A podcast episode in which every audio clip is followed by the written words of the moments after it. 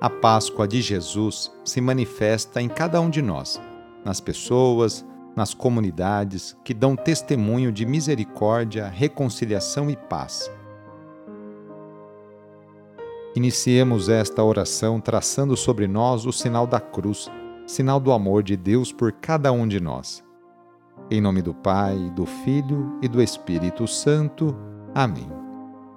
Senhor nosso Deus, nosso Pai, nós cremos em vós, nós esperamos em vós, nós vos amamos, nós vos agradecemos este dia e vos damos graças porque estamos com vida. Oferecemos este dia ao Senhor com todas as nossas alegrias e sofrimentos, com todos os nossos trabalhos e divertimentos. Guardai-nos do pecado e fazei de nós instrumentos de vossa paz e do vosso amor Ajudai-nos a observar vossos santos mandamentos. Amém. Neste domingo, segundo dia do mês de julho, o trecho do Evangelho é escrito por Mateus, capítulo 16, versículos de 13 a 19. Anúncio do Evangelho de Jesus Cristo segundo Mateus.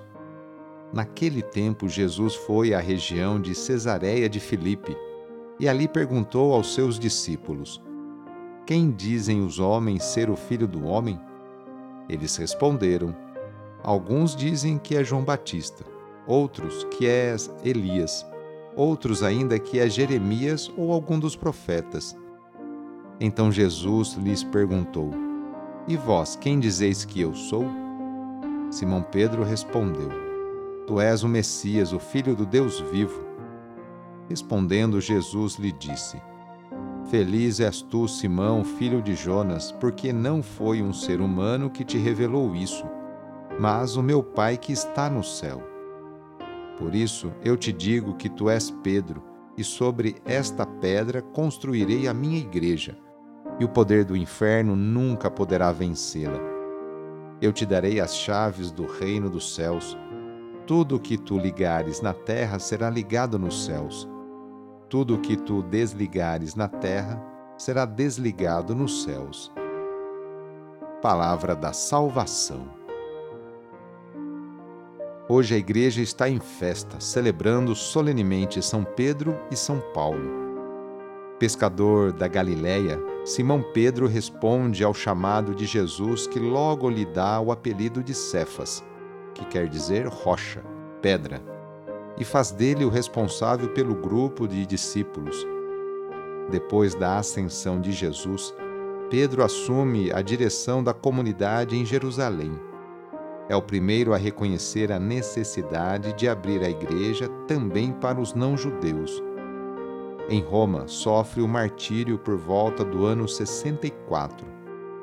De perseguidor dos cristãos, o apóstolo de Cristo, Paulo, foi o primeiro grande missionário da Igreja. Quatro grandes viagens apostólicas. Evangelizou principalmente os povos não-judeus. Fundou várias comunidades. Escreveu algumas cartas com temas teológicos profundos e orientações pastorais. Sofreu martírio em Roma, no ano 67. Pedro e Paulo são considerados pedras fundamentais da fé cristã. O Papa, a gente considera que é o sucessor de Pedro.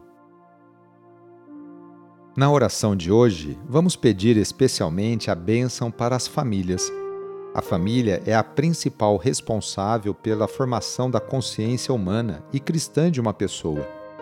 A família é a célula principal da sociedade e atualmente vemos um grande sofrimento de tantas famílias que passam por dificuldades em seus relacionamentos. Vamos fazer o seguinte: reúna sua família e vamos pedir juntos a Deus a sua bênção.